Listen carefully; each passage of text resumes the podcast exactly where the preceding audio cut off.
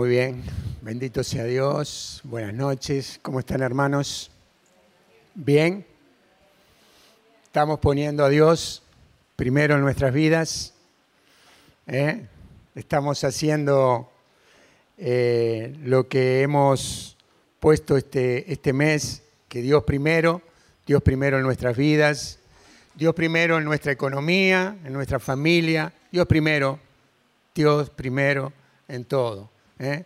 Si es así, yo sé que Dios está levantando un hombre, una mujer lleno de la fuerza de Él, lleno del amor y de la misericordia de nuestro Dios.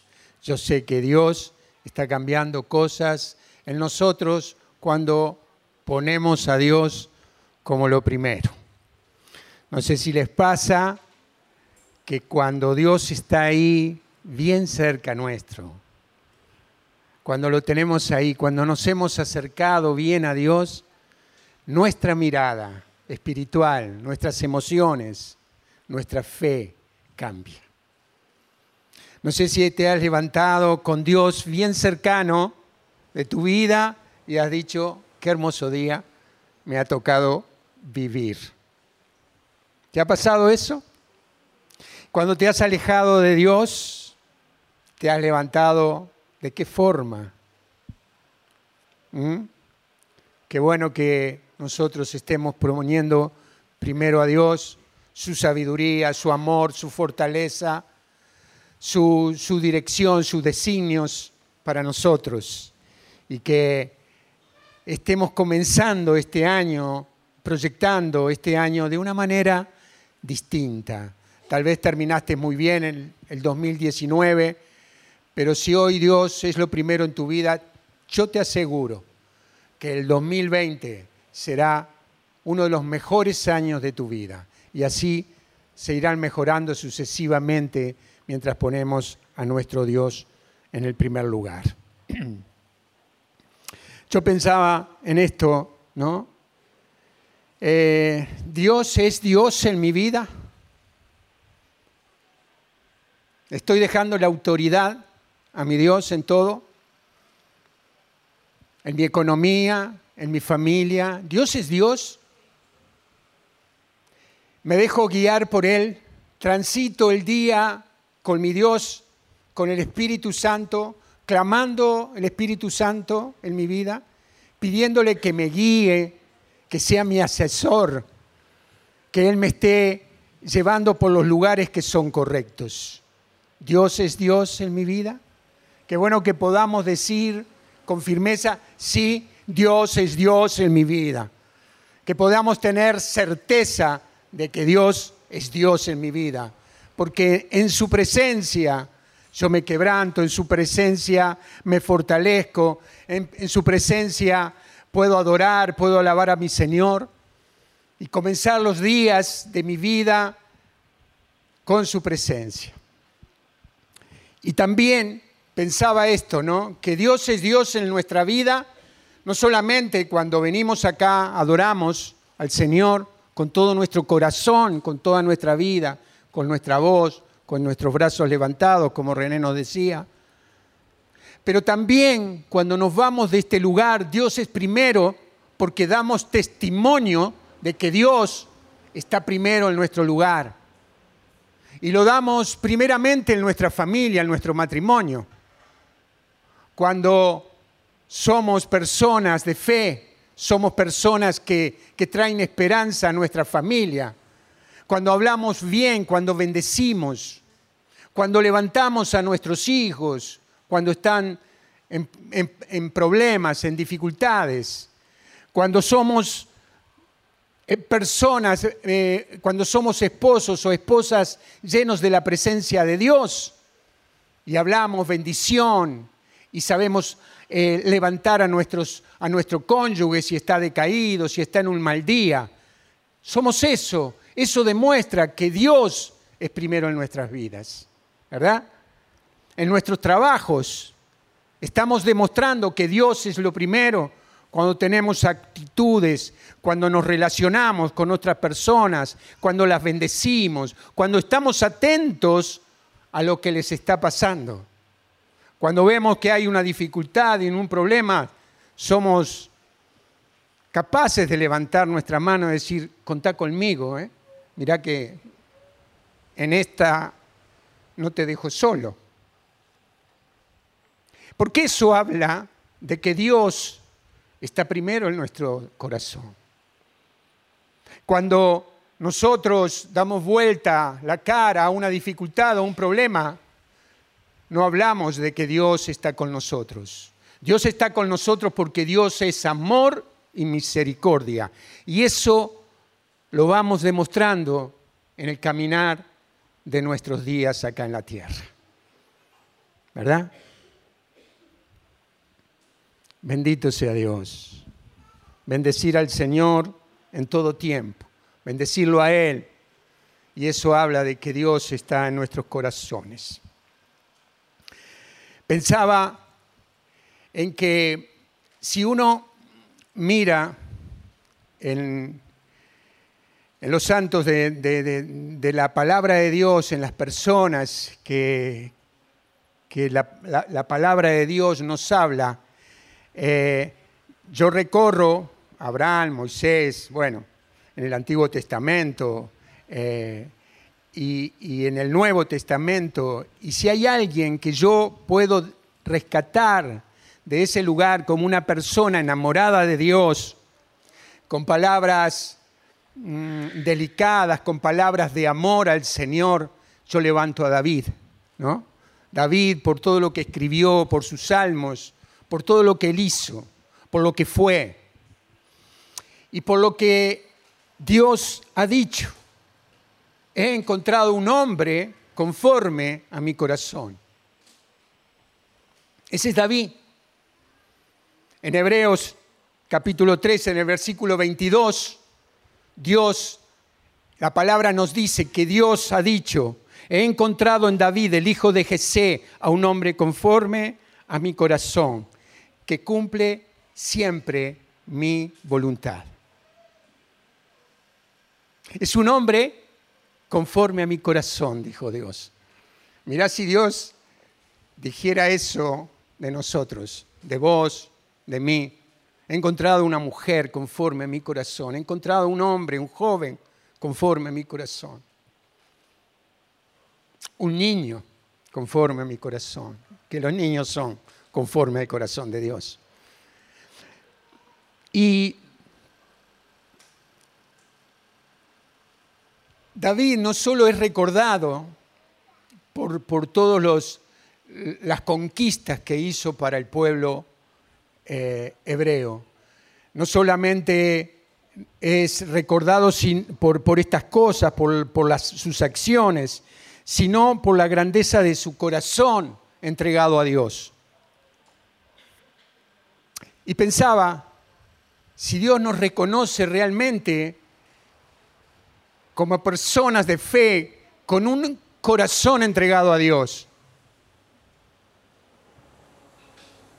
corazón delicado, un corazón cuidadoso, un corazón que cuida al prójimo, un corazón que se traslada por la vida bendiciendo a quienes tenemos enfrente, en un tiempo tan difícil como es vivir fuera de este entorno donde estamos.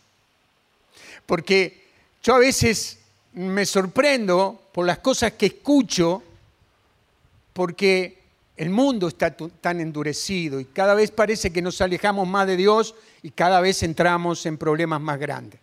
Pero los que permanecemos en Dios somos los que tenemos que llevar esa buena noticia de que Cristo vive, de que Dios existe y es real y está en medio de nosotros. Entonces, muchos, mucho antes, mucho antes de que eh, Dios ungiera a través de,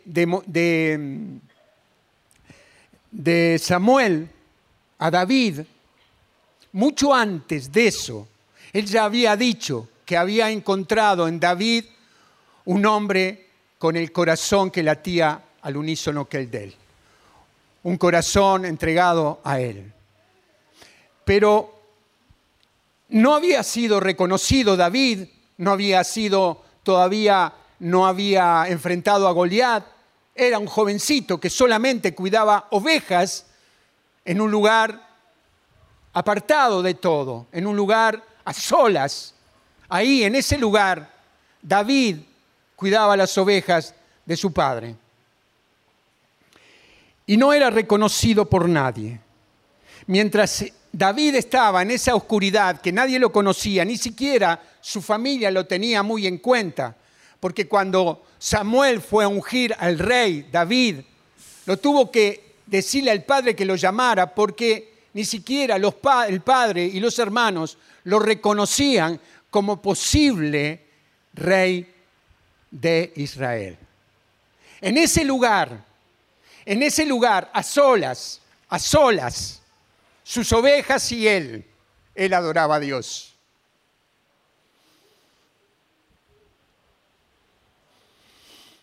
Él buscaba a Dios a través de la oración y de la alabanza y de la adoración. En esa soledad. Y lo hacía, lo hacía para conocer más a Dios, porque nosotros a través de nuestra iglesia, por gracia de Dios, hoy podemos reunirnos acá y Dios toca nuestros corazones y nos hace ver y se revela y nos hace ver cosas que nos están sucediendo. Y tenemos la gracia de poder tener la palabra de Dios a mano, abrir el celular y nutrirte con, con citas bíblicas, con comentarios, tenemos todo, todo al alcance de nosotros. David estaba solo con sus ovejas en el medio del campo y él lo motivaba el conocer más a Dios.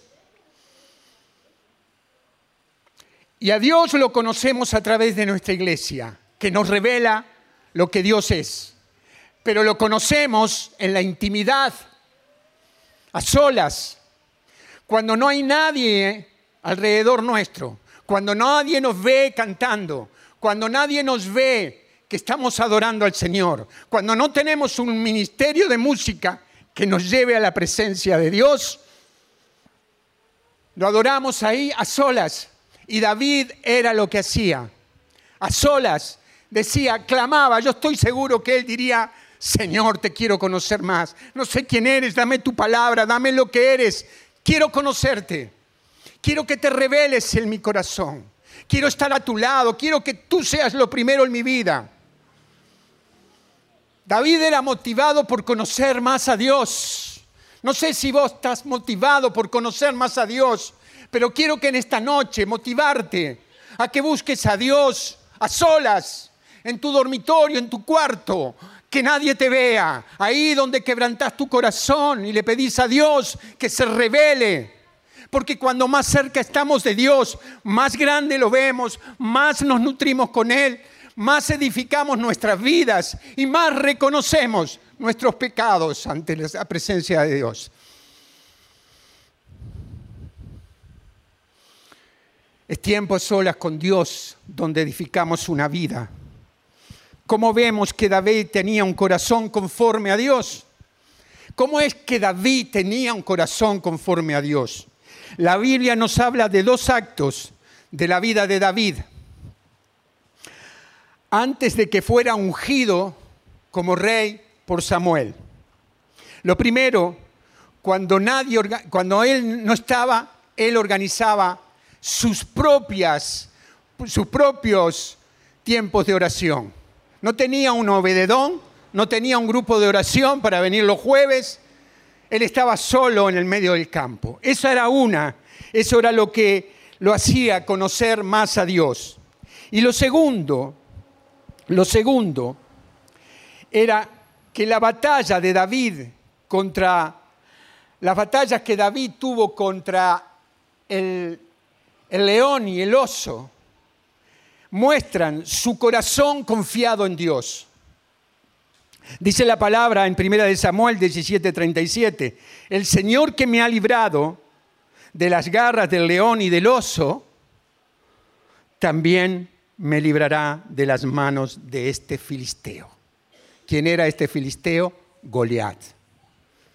Y él estuvo ahí en ese lugar. Y no solamente adoró al Señor, no solamente tuvo oración con Dios, y en esos momentos, como tal vez nosotros, muchos de nosotros, que no, no, estuvimos distraídos en la oración y nos centramos en la presencia del Dios vivo, estoy seguro que pusiste a Dios en tu corazón. Si no anduviste con tu cabeza por cualquier lado, si vos te centraste en la adoración, en la alabanza que hicimos, yo sé que tu corazón se dispuso a Dios. Y cuando eso sucede, Dios es primero. Y David tenía en sus tiempos de oración, de adoración a Dios, lo tenía al Señor primero en su corazón. Pero cuando tuvo problemas, como vos y yo en la vida, Dios, David puso también a Dios primero. Yo sé que el que me libró de los leones, del león y del, del oso, también me librará de este filisteo. Porque muchas veces nosotros podemos ser grandes adoradores en este lugar y está bueno porque todo el ambiente nos lleva a adorar y a quebrantar nuestro corazón en la presencia de Dios y a derramar lágrimas.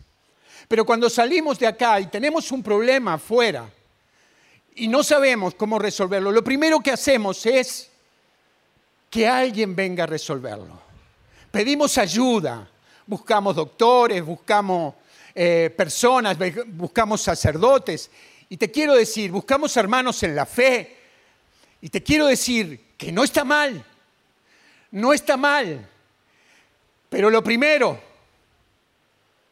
es Dios, decí conmigo, lo primero es Dios, decí conmigo, lo primero es Dios.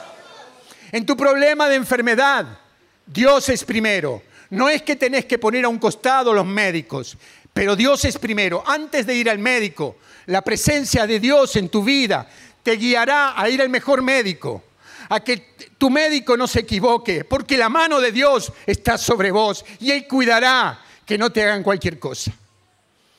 Y cuando los problemas económicos vienen a tu vida, vos puedas decir, el Dios que me libró del oso y del león no dejará que la mano del hombre destruya mi vida. Íntegro. En la adoración, primero Dios. En los problemas de la vida, primero Dios. David era de una sola pieza. David demostraba en, en la intimidad que Dios era Dios en su vida. Pero cuando salía y se presentaba en el mundo, en los problemas del mundo, Dios era Dios en su vida. Quiero decirte, joven, que estás acá y que, que el mundo te atrae para que tu vida se pierda, porque hay tantos jóvenes que se están perdiendo por la droga, por el alcohol, en la violencia de la vida, como este joven que, que, que murió tremendo la droga está ahí latente. Quiero decirte que si acá estás buscando a Dios de todo corazón y tu, corazón, dice, primero es Dios, cuando salgas allá afuera, decirle al mundo, primero Dios. Primero Dios, primero es mi Señor, Él es mi baluarte, Él es mi escudo, no temeré ningún mal. Amén. Dale un fuerte aplauso al Señor.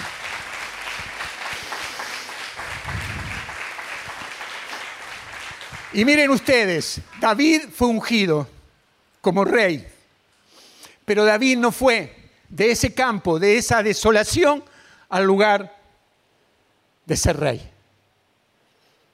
No fue.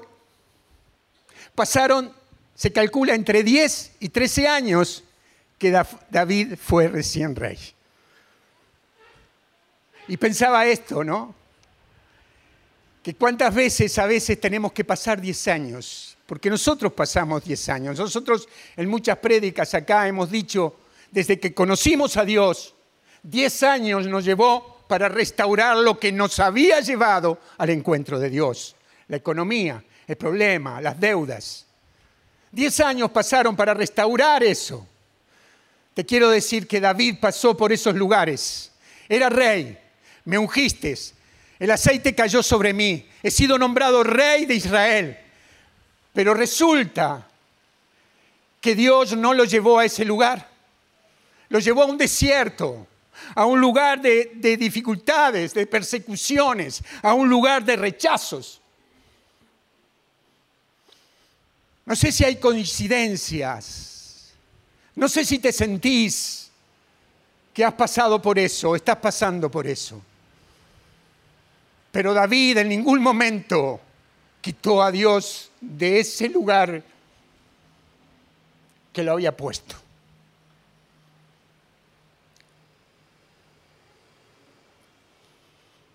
Dios fue Dios siempre para David.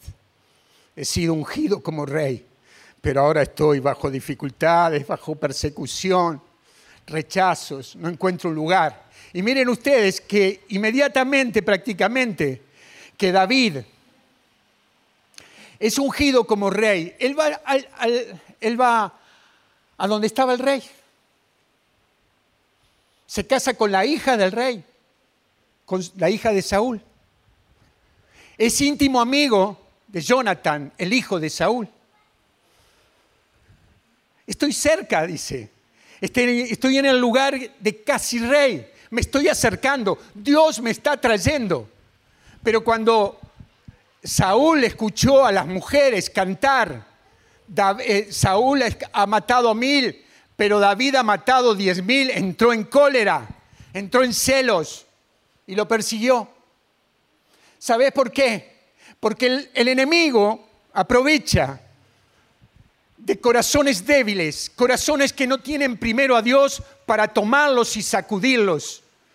Y, Saúl, siendo rey de Israel, puesto por Dios en ese lugar, su corazón no hablaba de Dios. Y empezó a perseguir a David y David tuvo que huir. Y David se escondió y anduvo por lugares de, complicado. Entonces, uno se pregunta eh, o piensa, por eso David, aunque ya tenía un corazón conforme a Dios, fue guiado a pruebas que lo prepararon para guiar a su pueblo. David no fue llevado a un lugar como fue Saúl, porque Saúl fue nombrado rey y a los pocos días ocupó el trono, pero sin haber pasado por ninguna prueba. Y, él empezó a tambalear con, con, debilidades, con cosas, con amor propio, amor así, con orgullo, con vanidades. Y David no pasó por ese lugar. Eh, esa clase de pruebas que tenemos cuando pasamos por desiertos. Yo sé que estás pasando por desiertos. Yo miro la cara de algunos y conozco que estás pasando por desiertos, por problemas, por dificultades. Pero quiero decirte que de eso, Dios, si vos permanecer con que Dios sea lo primero en tu vida, Dios va a sacar de vos una mujer fuerte, un hombre fuerte, bien cimentado en el Dios vivo que tenemos. Eso es lo que te espera. Lo que te espera va a ser una persona completamente transformada, fortalecida por el poder y la gracia de Dios. Entonces, eh, lo, que tendríamos que preguntarnos a veces y yo pienso en esto, no perdamos tiempo, hermanos, no perdamos tiempo. Son tiempos difíciles, no es fácil, no es fácil tener hijos adolescentes, no es fácil andar como esposo o esposa santa en esta vida, no es fácil, pero no perdamos el rumbo de Dios, no estemos como las mariposas de las luces que no saben sin dirección. Entrega tu corazón a Dios. Dedícale tiempo, porque todo el tiempo que le dediques a Dios habla de la importancia que tiene Dios en tu vida.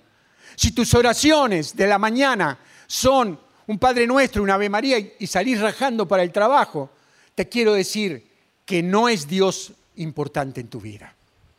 No es esa oración Dios está buscando corazones rendidos a Él. Y Dios vio el corazón de David conforme al de él, porque lo vio quebrantado, rendido, queriéndolo conocer cada vez más.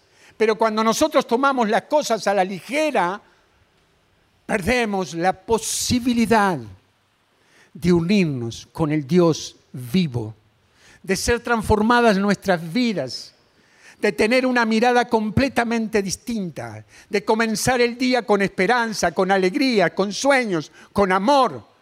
Pero cuando uno hace una oración a las corridas, te estoy hablando que en el primer tropiezo te vas a amargar y te vas a entristecer. Pero cuando algo sacuda tu vida, si vos estás cimentado en la palabra de Dios, en tiempos de oración y quebrantando tu corazón a Él, te quiero decir que lo que pase por delante tuyo, lo que venga por delante tuyo, lo vas a poder superar. Lo vas a poder saltear, lo vas a poder solucionar. Porque eso es lo que Dios quiere para vos y para mí.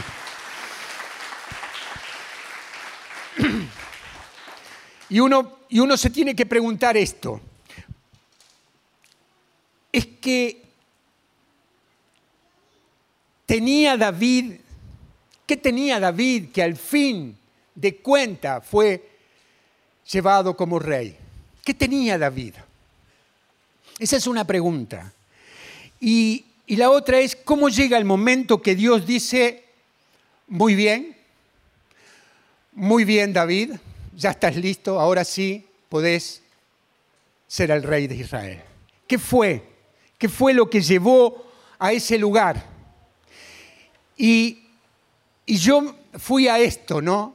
¿Qué fue? ¿Por qué a veces pasan los tiempos y Dios no nos levanta a ese lugar? Y yo me preguntaba, ¿por qué nosotros transcurrimos tantos años en el mismo lugar de miseria y de dificultad y no poder pagar las deudas que teníamos? Y algo no estaba bien todavía. Algo Dios estaba viendo que no permitió que nosotros saliéramos de ese lugar y nos perdiéramos. Porque yo conozco cantidad de personas que no maduraron en la fe y cuando creyeron que ya habían tocado el cielo, se apartaron de Dios y su derrumbe, como dicen los que hacen sus casas sobre la arena, fue total.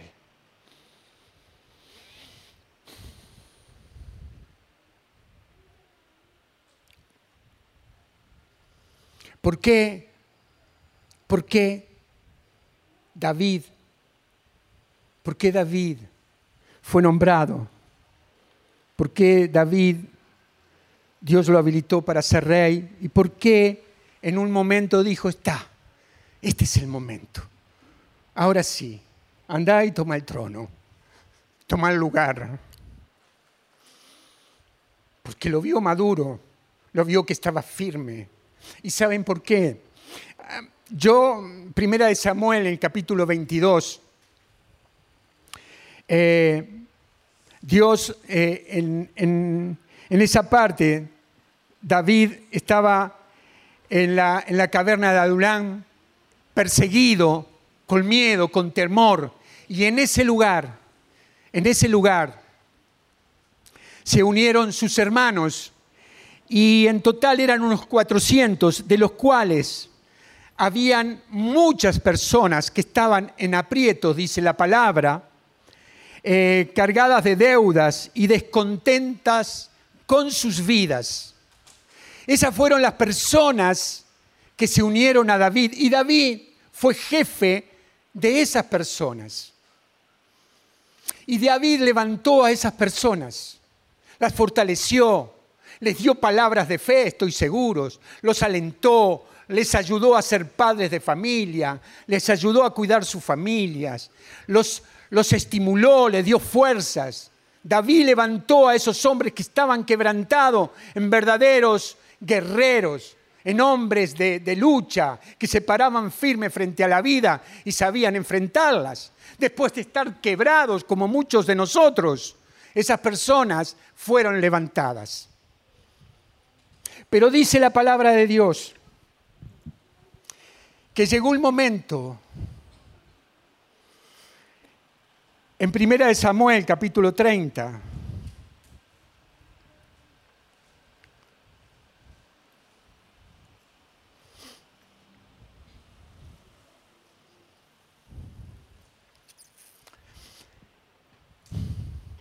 Que David y esta gente, estos 400, habían regresado a su campamento y cuando llegaron los amalecitas habían irrumpido y se habían llevado a sus mujeres, a sus hijos y habían quemado todo y se habían llevado lo más rico de sus pertenencias. En ese momento, en ese momento, todos entraron en un gran dolor y en, llantos y sus, sus hombres de guerra, sus, sus soldados, su ejército, se levantó contra David. Y dice la palabra que alentaban para apedrearlo, para matarlo. Después de todo lo que había pasado David, uno puede decir, o no, o podemos haber dicho muchas veces, esta es la gota que rebasó el vaso, ¿verdad? Ya está, ya no doy más, ya no quiero más, ya pasé lo suficiente. ¿Quién ha pasado por eso? ¿Verdad? Cuando vos se te llenan de problemas la vida y ya no tenés ningún cajón vacío, están todos completos y no sabés qué hacer ni qué rumbo tomar. ¿Te ha pasado? ¿Te ha pasado que no has sabido qué rumbo tomar?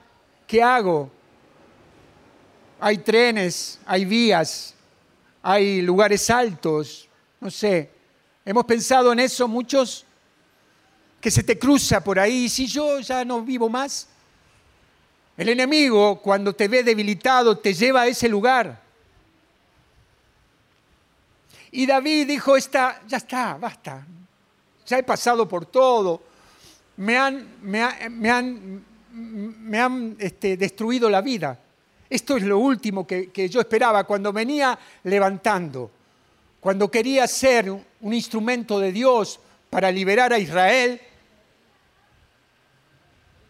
Le llega esto. Sus hombres, sus amigos, los que él había levantado, lo que él había restaurado, estaban a punto de matarlos. Y, digo, ¿quién no se sentiría angustiado de esta forma? ¿Quién no se sentiría abrumado, desesperado?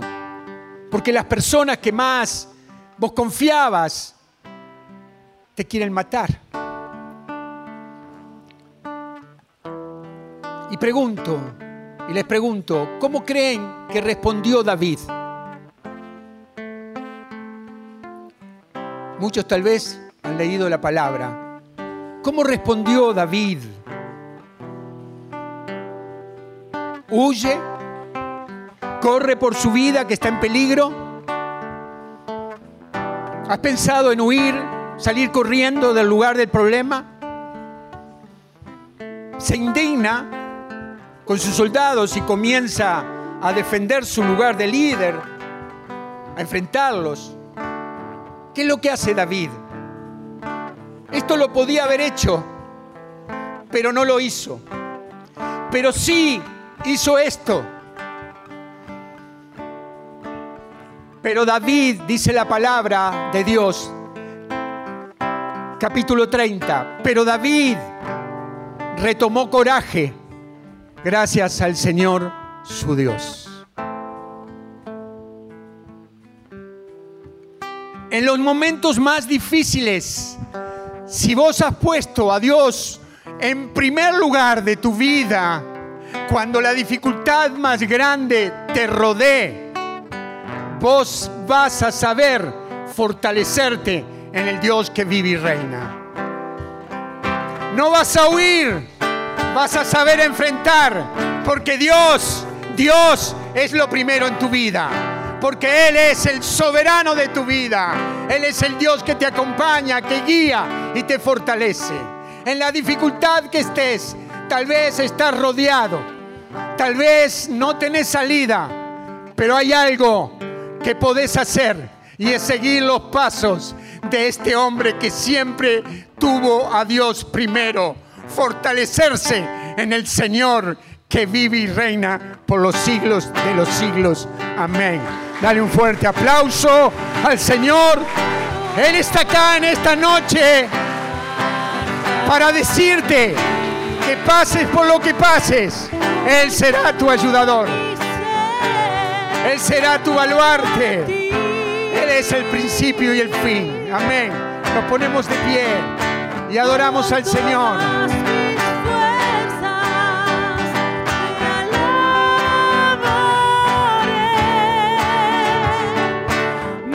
Señor. Con tus brazos levantados. Mi Rey, mi Señor. Hoy te rindo mi ser, te doy mi corazón. Ah, yo vivo sí, para Señor. ti,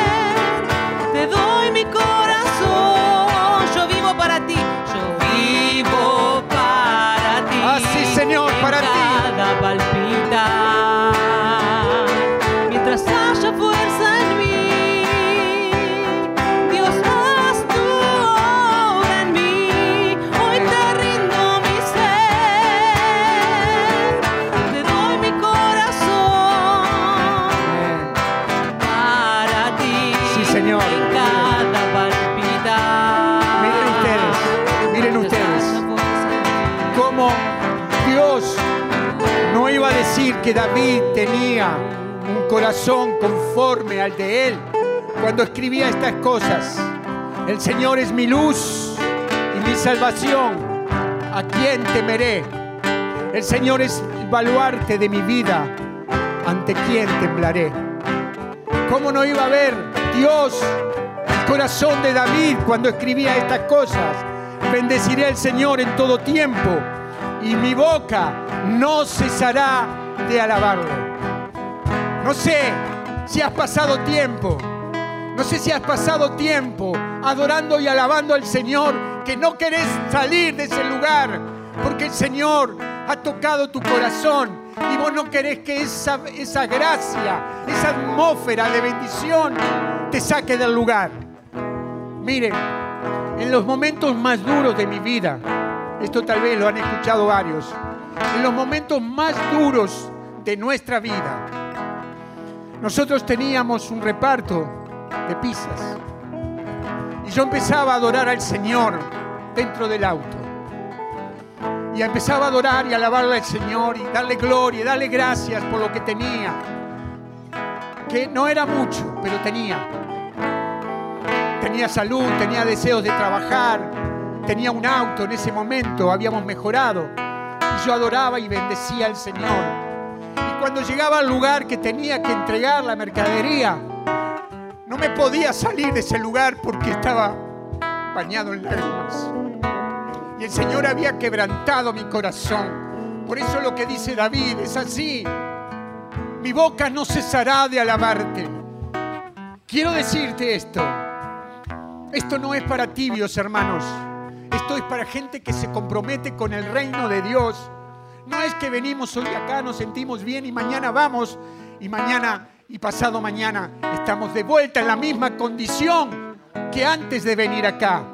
Hoy de acá te podés ir, pero busca a Dios mañana en las primeras horas del día y dale gracias a Dios y lee su palabra y nutrite de ella y fortalecete en ella, porque eso traerá la bendición y vos, como David y como yo, nos fortaleceremos en el Dios que vive y reina.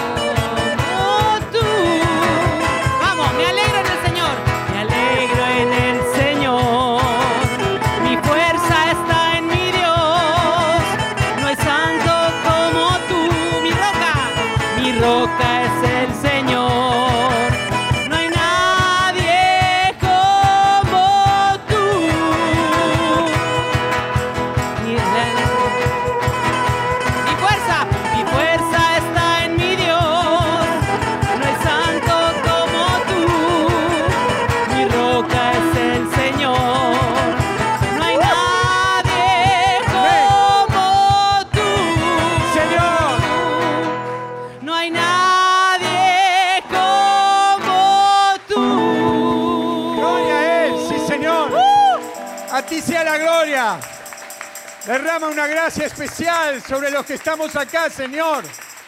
Que tengamos deseos de ponerte primero en nuestros corazones.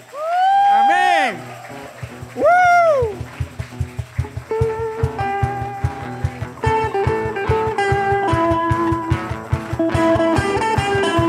Me alegro en el Señor. Mi fuerza está en mi Dios. No hay santo. Escuchen como tú. esa guitarra. Eh. Mi roca es el Señor. Se paraban